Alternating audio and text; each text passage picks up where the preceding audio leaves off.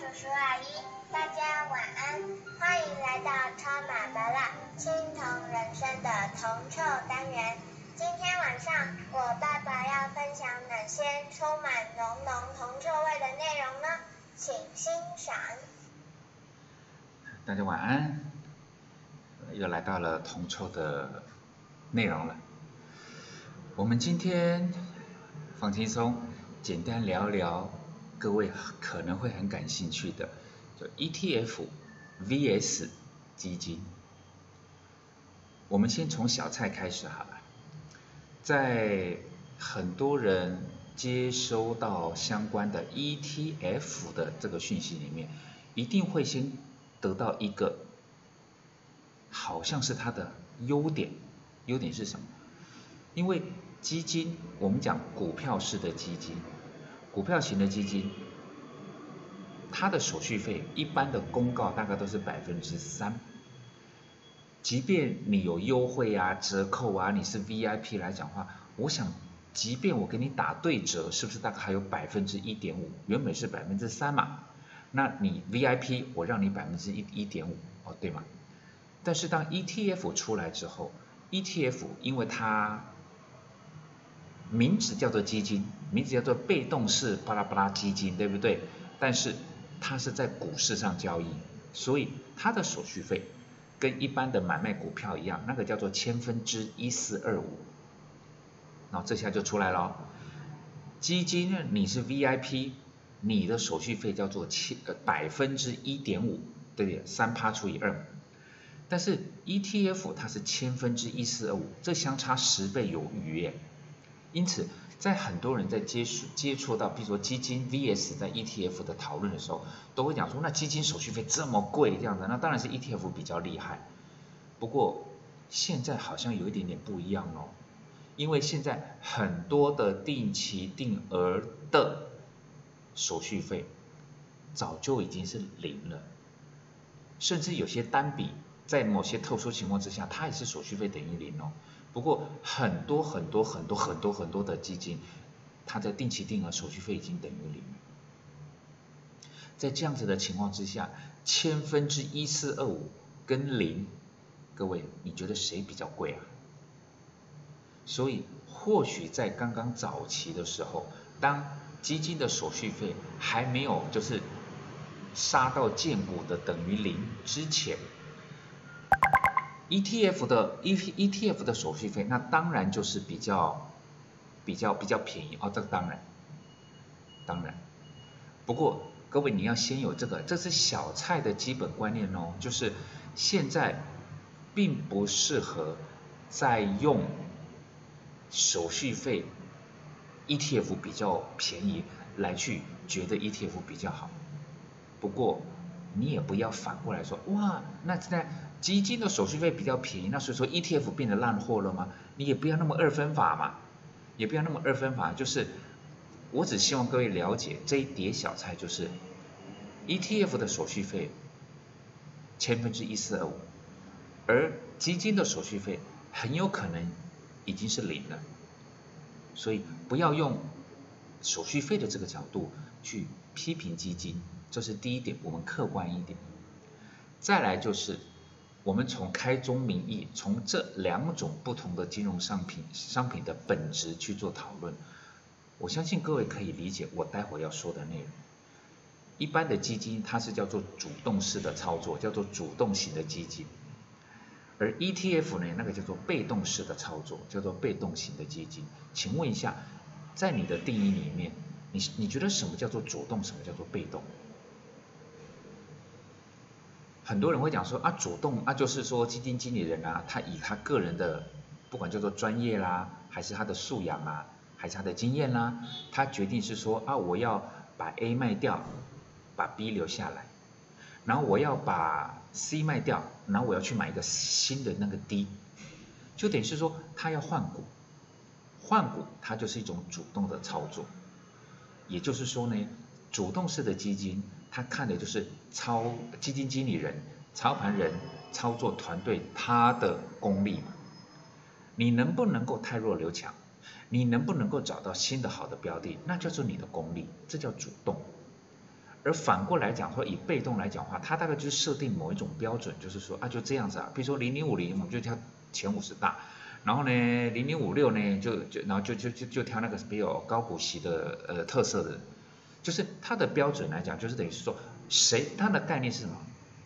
主动跟被动一个很明显的概念就是，如果是被动式操作，谁来选答案都一样。各位知道吧？零零五零它是不是以我们以零零五零来当例子嘛？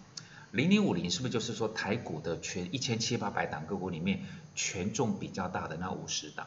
那请问一下，你看到的权重比较大，跟我看到的权重比较大，除非股市观测站或是证交所他给我的资料是错误，不然我们两个看到答案是不是一模一样？白话文就是谁来都行啊，谁来都行，因为你选的跟我选的，我们用同样的标准，答案一定一模一样啊。我们不掺杂个人意见，对不对？所以这个叫做被动，你先有这个概念，就是你选的跟我选的都是一样，但是不同的基金经理人他选的答案就会不一样。再来，那我们就假设一个情境，各位你听听看。某一档 ETF，譬如说，假设它叫零零九九九好了，没有这一档，所以我拿来随便举个例子，有一档基金叫零零九九九，哦，ETF，对不起，某一档 ETF 叫做零零九九九，他买了三十档个股，根据某一个就是某一个既定的标准，就是你选跟我选都是选择这三十档个股，对不对？好，零零九九九他买的是三十档某一种标准所遴选出来的个股。有一档基金，有一档基金，它就叫做九九基金，长长久久，它就叫九九基金。它跟那一档零零九九九买一模一样的这三十档，一模一样，而且还不只不止不只是档数，那个个股的长相一模一样哦，买进的成本也一样，持有的张数也一样。换句话说，九九基金。所持有的所有的个股跟零零九九九一模一样，连成本都一样，张数都一样。那各位，在这种情况之下，你觉得九九基金比较好，还是零零九九九比较好？费用你先不要拿来讨论。那刚刚那个例子，你会觉得谁比较厉害呢？这个答案跟最近这一段时间。很多人市场上都在批评零零五六遇到的状况是一模一样的，因为零零九九九或者是零零五六，他们叫做被动式的。哦，对，我们已经讲大概六次了，对不对？我们讲它它是被动式。那被动式除了叫做谁来选都选的是同样的标的之外，还有另外一个更为关键的特色，就是它不能够主动的替换。也就是说，也就是说，你当初选了，你不能讲说，哎，我觉得它不对劲，你赶快换掉啊，不对哦，因为你的这个叫做被动式的零零九九九，那个不是说你可以主动想换就把它换掉。所以为什么零零五六大家会骂？是因为它的股价很惨。为什么它的股价很惨？因为它买到航海王啊。